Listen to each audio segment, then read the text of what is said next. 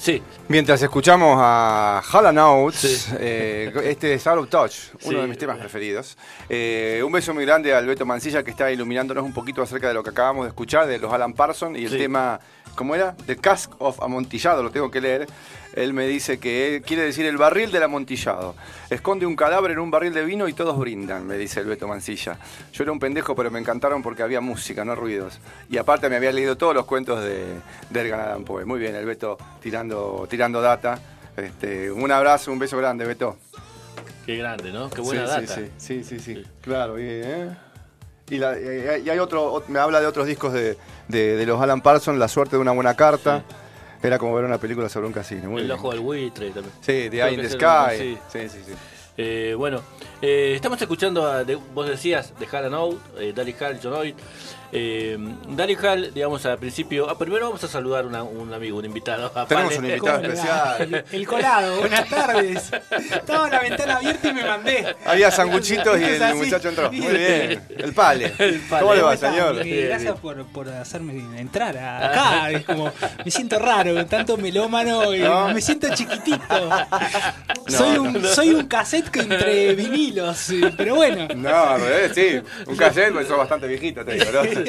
un, eh, un punto de MP3 sería. Claro, ¿no? un MP3. Claro, Sí, un sí, soy- MP3, soy sí. más de esa generación. Bueno, un eh, compañero de acá de la radio, Sí. este, Él es el parte que nos integral. cosas de Spotify. Claro, sí, sí, sí. sí. eh, Toda la- importantísimo. en Spotify también hay, hay material nuestro, es verdad, nunca Sí, lo decimos. sí, sí, sí. Este, para escucharnos ya saben, www.radiomegafon.com.ar, en el canal de YouTube, en Radio Cut y en Spotify, con lo que sube el pale. De todos los programas, él saca lo, lo más jugoso. Sí. Este, como un disco, viste que un disco por ahí tiene 12 temas, pero los que valen la pena son 3. Exactamente. Él pone los son que los valen la- cortes, son Claro. los, los sencillos. El pale elige y sube a Sí, Spotify. es como una especie de George Martin, ¿no? Saca, no, esto sirve, esto no. Mirá lo que están nombrando. No, no me quiero meter, pero Bueno. si, me, si me dan pie en un ratito, charlamos un poco de George Martin y demás. Ah, bueno, buenísimo. Tengo cositas. Son nuestros George Martin. Sí, sí, sí. sí, sí. Eh, ¿Qué te parece el programa? Eh, me encanta, la verdad, lo- los Yo, escucho desde que... comiendo. ¿Cómo? Va, adelante, adelante. Eh, no, la verdad que bueno, eh, escucho todos los programas porque como dicen, Claro. me encargo de subir los programas a Spotify y la verdad que eh, me encanta los programas de música y la música que pasan, eh, relacionado mucho rock de los 90, mucha Sí. cosa de, de- hablando de productores de música y algo que generalmente no se suele hacer en la Claro, radio. Sí. Y justamente estaba comentando, creo que se lo había comentado a Cami, te lo había comentado a vos. eh, anoche tuve otra otra noche de insomnio y las hago productivas porque si no me, me, me queda con culpa.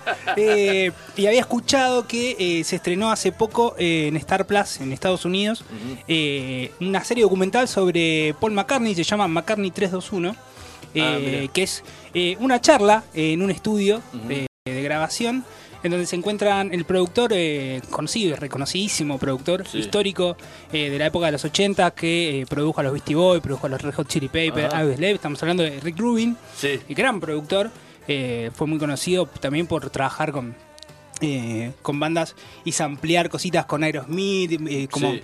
mixear esa cosa del, del hip hop y el rock and roll géneros. heavy, exactamente. Y bueno, Rick Rubin se, se encuentra con Paul McCartney en un estudio y repasan eh, no solo la carrera, sino repasan las historias, Mm. eh, repasan de, de cómo se van conociendo con, con los distintos Beatles, que si uno leyó alguna que otra vez, alguna biografía de por lo menos uno de los cuatro, más o menos eso se sabe en general, pero eh, tiene un condimento Claro, maravilloso, de- de- de- que es de, la boca de ellos. de Paul McCartney, Paul McCartney contando algunas cositas que por ahí no se sabían tanto. Y eh, desmenuzando las canciones, Claro. Eh, contando eh, inspiraciones, contando músicos que, que- que ellos tomaban de referencia. Hay una, hay una conversación al principio, no quiero spoilear mucho, pero hay, hay datos que No, acá son todo, maravillosos. no Eh, cuando hablan de Penny Lane, que está la, Sí. la famosa trompeta piccolo, eh, que es esa que suena bien grave, bien arriba. eh, bien aguda, perdón. Paul McCartney había escuchado usar esa trompeta en un eh, en un concierto de Bach y se la pide, habla con George Martin, justamente vos lo mencionaste, y, y bueno, y dice, che, mirá, hay que hacer esto, y eso habla de, de esa cosa creativa que tenían todo el tiempo de absorber como esponja. Cosas eh, que no pertenecían al género que no de ellos. pertenecían al género de ellos, porque aparte Paul McCartney era como muy Sí. riguroso con esto de somos una banda de rock, Ajá. a pesar de que después fueron variando y a lo Sí. largo también de, de- de su corta carrera Sí. y súper contundente, eh, muestran también cómo se nutrían de la competencia sana, si se quiere. En un momento, Paul McCartney cuenta que él, como, como ninguno de los, de los otros eh, tres, apuntaba con todo a pegarla en Estados Unidos. Y si Ajá. la pegan en Estados Unidos, él iba a estar feliz. Entonces eh, se empieza a enterar que lo que son los Beach Boys Sí. empiezan como a, a enterarse de que existen los Beatles y le empiezan a, buscar, a gustar unos discos de, de los Beatles y sacan eh, Pet Sounds. Sí. Dice, el mejor disco, dice eh, Paul McCartney que he escuchado en mi vida. Dice, pero yo no quería que hubiera eso porque era lo mejor que yo había escuchado y yo quería hacerlo mejor. Claro que claro. Entonces sacamos Sgt. Pepper.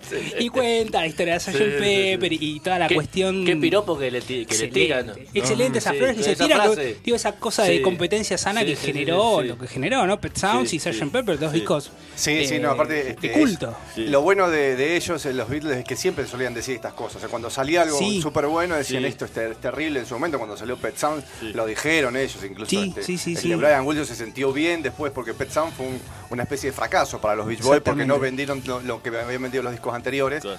Pero que salgan los Beatles a decir que es uno de los mejores discos que se ha editado, es como que lo validó a Brian Wilson. Sí. sí. Pero sí, sí, uno después escucha Sgt. Pepper y muchas cosas que están en Sgt. Pepper estuvieron en, en los Pet Sounds, Exactamente. estuvieron en cosas que hizo, bueno, el de Jeff Beck de los Sharpies, Sí, ro- sí, sacar- no, sí. iba a decir robaron, que está bien, es una, es una No, forma son de tomar. inspiraciones, claro. cosas de tomar, tipo esta cosa sí. que ya está hoy está como muy de moda y muy en auge, que, que no es de ahora, pero digo que es de otra época, y es esto de, de samplear canciones. Bueno, hablando de Daryl Hall, este, eh, ahora vamos a hablar, si, si- si- si llegamos a hablar, vamos a hablar de, de Van Halen. Y Van Halen, este, el, el número uno que tuvieron ellos fue Jump, Jump Sí. este, Claro. con, ese, con ese tecladito. Exactamente. Y una vuelta se encontraron Eddie Van Halen y Daryl Hall, y Eddie Van Halen le, le- le confesó que eh, el tecladito lo robó de una parte de Kiss is on my list de, Sí. de Claro, un Oates. beso en mi lista. Y, y Daryl Hall dijo, cuando me dijo eso, por mí está todo bien, elogio, sí, perfecto. exactamente, olvidate. Claro, que te robe Van Halen, sí, está- sí. sí, te, Claro, valida. Aunque sí, te roben los Beatles para hacer Sí. Sgt. Pepper, te valida. Exactamente. Si querés llamarle robo, llamarle como, llamarle Claro. como sea. Y después, dos, tres perlitas, como para cerrar el cuestión documental, que eh, se va a estrenar en Argentina, recién se espera como para noviembre, igual si lo pueden ir a buscar por ahí, están en la cueva de Ana, esas páginas, Mm. eh, lo encuentran, eh, anoche hice maratón, de 3 a 6 de la mañana. Eh, tres perlas. Eh, está todo lo que son las entrevistas entre Rick Rubin y Paul McCartney son en blanco y negro en el estudio, lo cual le da como esa cosa de la vuelta al pasado, Sí, regresar, sí. revisar, que es magnífico. Eh, después tiene contenido en imagen de color, eh, que son por ahí más fotos de archivos, Sí. pero eso está genial. Eh, un- una declaración inédita de George Harrison Mm. con respecto al talento de Paul McCartney, que Paul McCartney no, no la conocía y, y- y que es como conmovedor. Fuerte, sí. Sí, Fuertísimo. Y que Eh, capaz que valida a todos los que decimos que para mí el, el, el Beatle máximo es Paul McCartney. O sea, más allá de todo lo que se diga. Eh, Después este, está George ahí y, y Lennon con la magia y la mística que tenía él. ¿no? De todos Pero- modos, es que sin los cuatro no hay chance. No, obvio. No. Eh, incluso ni Ringo, ¿no? Completamente. Claro, hay una.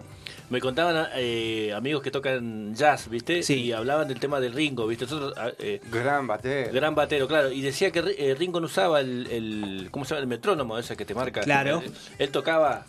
Y después, Muy muchos años después, vieron los golpes y controlaban a- el, el swing de Ringo y era perfecto. Sí. Era como si hubiese metro- usado lo metrónomo. tenía incorporado, Decía, por lo- para algunos que dicen que es un que, que fue un lastre para los Beatles o que era el Beatle. Sí, era el que no componía, digamos, pero- o que pero- componía menos. Pero Claro. claro. pero era un tipo recontra talentoso. Pero, pero ya era el consagrado cuando Sí. la banda recién estaba empezando. Sí. Y que hubo ahí una cuestión con, con también temita del bajo, quién iba a tocar el bajo, quién no, porque en realidad Claro. Paul McCartney ar- arranca Era como, uno de los guitarristas junto Sí. con, con, con Lennon. Eh, inevitable la pregunta de qué pasa cuando se separan. Sí. Eh, la lluvia creativa de McCartney y toda la cuestión que muchos conocemos, pero que Sí. la verdad que el documental está retratado magnífico. ¿Este Y- está en un solo capítulo? o- No, son seis capítulos de 30 Ah, minutos. sí. Ah, en tres mira. horas la liquidan. Ah, mirá, para está bueno. está tarde- bueno. hoy ¿En está YouTube ideal. está? No. No, está en, en alguna página por ahí, Ah. la cueva de Ana, cosas así. Sí, sí, sí. La encuentran, si no se va a estrenar en Argentina para noviembre, va a estar en Star Plus, en Disney Ah, Plus. ajá. Eh, ya va a estar disponible, esperemos que pronto. Sí. Y eh, la otra perlita es cuando se ponen a revisar los temas, Paul McCartney en vivo eh, tocándole los instrumentos y diciendo, no, no, no, es tipo, este tema era así y se me ocurrió de esta manera. Y revisan desde una consola eh, los temas y van probando tipo, no, este instrumento sonaba de esta manera y por ahí eh, van bajando y subiendo y tipo queda solo la voz o solo el bajo, que hacen mucho hincapié en el bajo de McCartney y es increíble, fueron las tres horas más maravillosas de, mi mes de agosto, excelente. Eh, así que lo, lo recomiendo mucho porque Ah, la verdad que los que son bitleros o los que mínimamente una canción, algo, todos... A los que les gustan los. Beatles y esa y, esa- y cuando se ponen a hablar, este, está bueno, creo que lo, lo mencioné yo acá, y, y fíjate si vos, no, sé si lo has visto, que lo busques. Eh, Ron Wood tiene un programa de web, Sí. creo que sí que hace también conversaciones con, con- en el estudio, como se suele hacer ahora. Claro. Sí. Y hay un capítulo, no sé si el primero con McCartney. Y están los dos hablando y que se conocían de chicos de antes de que los Beatles sean Sí, los Beatles. amigos. Y hablando de, de- de- Siempre se habla de la rivalidad que había entre ellos y de la amistad. Que no era entre- tal, Claro. que no era tal la rivalidad. La, la rivalidad fue, una, fue armado por, por bueno por el, el- el productor de los Stones y aprovechada por el productor Y el de los manager de, Beatles. y el manager de Brian Spain, que saben todo el desastre que armó con, con todo el quilombo, que digo un poco Brian, creo que es el, un poco el responsable, si se quiere, podemos discutir Sí, todo sí, lo demás que sabemos, pero digo, creo que ahí hay como en el manager una cosita. Claro, que hacían las cosas como para, para vender más, que tuvo una, una- una- unas idas y venidas. Y hablando eh, de la música que escuchaban ellos, de cómo hacían para conseguir los discos, que volvemos al hecho de que escuchaban música negra todos, Todos, blues sí, sí, negro, sí, sí, sí. Total. y los, los conciertos a los que iban y por ahí se acordaban de un tema y, y, y, y- y- McCartney con la guitarrita lo empieza a tocar y se, y se prende Ron Wood y, se maravillan entre ellos con las cosas que se cuentan. No me acuerdo ahora una anécdota que no me acuerdo, pero que, que Ron Wood se agarra la cabeza por lo que le cuenta. Eh, pero también muy lindo de escuchar. No sé si no sé si está subtitulado o algo, porque creo que en, Seguramente. en YouTube Se- este, eh, está para ver, está para ver porque es este el, el McCartney de ahora hablando con el Ron Wood de ahora de lo que hacían hace 60 años, ¿no? Claro. Así que muy lindo, muy lindo. Bueno, ese me aporta y por último nada, para mí, viste, y siempre se comenta esto del quinto Beatle, ¿quién es el quinto Beatle? El quinto ¿Quién Beatle. Para mí es eh, George Martin, o sea, Mm. está Obvio, declaradísimo. Sí, ¿no? sí, sí. Pero digo, está bueno traer estas cosas, estas historias y estos documentales que salgan ahora, digo, para Sí. esta cosa, la generación nueva que los conozca y sepa qué, qué había detrás, digo, es súper interesante, Sí. muy lindo escuchar las canciones y los discos, pero cuando uno se entera de la cocina... Es, Y todo viene ah, de ahí, todo salió de ahí. Sí, sí, sí, Así que buenísimo, porque no hemos hablado todavía de los Beatles acá, me parece. No. Siempre por ahí nos hemos referido a algo, pero específicamente no hemos hablado. Algún día hablaremos de. Merece como casi este un programa aparte, de, Sí, de toda la sí. historia de, de los, Ah. los 10 años de, carrera que han tenido nomás. Sí. Y después de, la- de- de- de- de sus etapas solistas. Así que bueno. ¿Pero qué estamos escuchando ahora? ¿Y, y para qué trajiste esto? ¿Qué quieres hacernos escuchar, Paredes? Bueno, me, me hiciste perder porque estaba, me, estaba muy- me- me enganché mucho en la, en la charla, muy interesante. Le fuimos. Eh, no, no, todo bien. eh, es, es- es bellísimo escuchar esta- estas cosas, ¿no? Eh, y No, aparte un formato también. nuevo que, Sí. que- que las nuevas, que ya no son las nuevas tecnologías, ¿no? Ya son las tecnologías que tenemos ahora, Sí, los, nuevos- los nuevos sí, formatos sí. que traen estas cosas, ¿no? Como de que, de que, de, de que un tipo como, como McCartney se junte con otro y por ahí Sí. prendan el, el celular, ni siquiera que tenés que armar una Sí. camarita, qué sé yo, total. y te grabás algo y te haces un súper documental. Y aparte no tenés que ir a golpearle las manos a, una, Algún a un productor de tele, a una productora de televisión, che, tengo esto, y ahí pasar por 50 filtros. Sí, ¿viste? igual McCartney Entonces- creo que le, le golpean las manos a él, ¿no? O sea, ¿Qué tenés McCartney para dar? Ya a esta altura. Bueno, algo así parecido hizo Daddy Hall, digamos, en, en su programa de, te- de televisión, de televisión, ¿no? YouTube. Es un digamos. programa web. está- Un programa web, estaba- sí. digamos. eh, también a la- a la- hoy en día la televisión la tenemos que ver desde ese punto de vista, digamos. Eh, nosotros nos mandan me- mensajes y están con- vinculando al programa de radio con la televisión. Mucha gente, mi- mirá vos como, porque ya la, la- la televisión es como un monitor, Sí. no deja ser, no dejó de ser lo que lo que vos tenías que ir a tal hora, estar a tal horario, tal día, porque bueno, los tiempos son otros, y, está- sí, eso es excelente, ¿no? Ha cambiado. Sí, sí, y bueno, el eh, Daddy Hall, allá por el 2007, arranca con Live from Daddy Hall House, un programa eh, mensual web que era gratuito a fin de, digamos, final de 2007. Él arranca, digamos, eh, eh, al primero que invita, porque es, es un, un programa que él hace en su casa, ¿no? Eh, creo que está en Nueva York. la búsquenlo casa- porque Sí, cualquier, cualquier sí. capítulo es música. Digamos, este, vos buscás, eh, vos googleás y te salen los cortes, que las canciones, ¿no? todos, Pero sí. también están los episodios. Y en los episodios vos ves que el chabón trae un, por decirte una cosa, ¿no? Un invitado. Eh, está el invitado, los invitados, o invitada, invitado, tocan una canción, van un rato, comen algo, charlan, trae un cocinero, bueno, de, de primer nivel, que se pone a cocinar o le enseña a cocinar a él y a los invitados. Yo esa parte Porque- la pasaba rápido. Sí, adelantaba porque me chupan huevo. Pero bueno, se pone, aparte, está bueno verlo al, al, No me interesa ver a Andrés Juan al, Sí, sí. al violero de los, Top ahí hablando de comida. No, de tampoco, tampoco. Con esa barba que, Sí. llena de, de- de- de huevo duro. de historia. Pero me acuerdo Yo digo, me imagino al Sissy Top co- tratando de comer una empanada, ¿no? No, qué difícil. No, sí. que falleció. Sí. O no, el otro. No, No, el el bajista. otro, el bajista sí. Bueno, te decía que. Están él- muriéndose todos, parece. Sí, bueno, están en edad. Estamos también. matando, los Digamos, no que quieran tratarlos de viejos, pero están en edad. Sí. Están todos golpeando, no la, la La- puerta del cielo, pero los 70. Bastante y, duraron. Y, claro, y son cuerpos que, si no hubiesen sido rockeros, artistas hubiesen sido superatletas, ¿no? Por porque favor. vos- sí, porque le han, viste, bueno. Eh, decíamos, a mediados de los 80 entró la figura del manager, todo que hay gente que los cuidaba, que los bailó, los mantuvo, hay gente que los terminó de hacer mierda, ¿no? Claro, los terminó de, de- Sí, de exprimir de para sacar la exprimir, sí. última gota de jugo. Así que bueno, y te decía que él empieza con eso.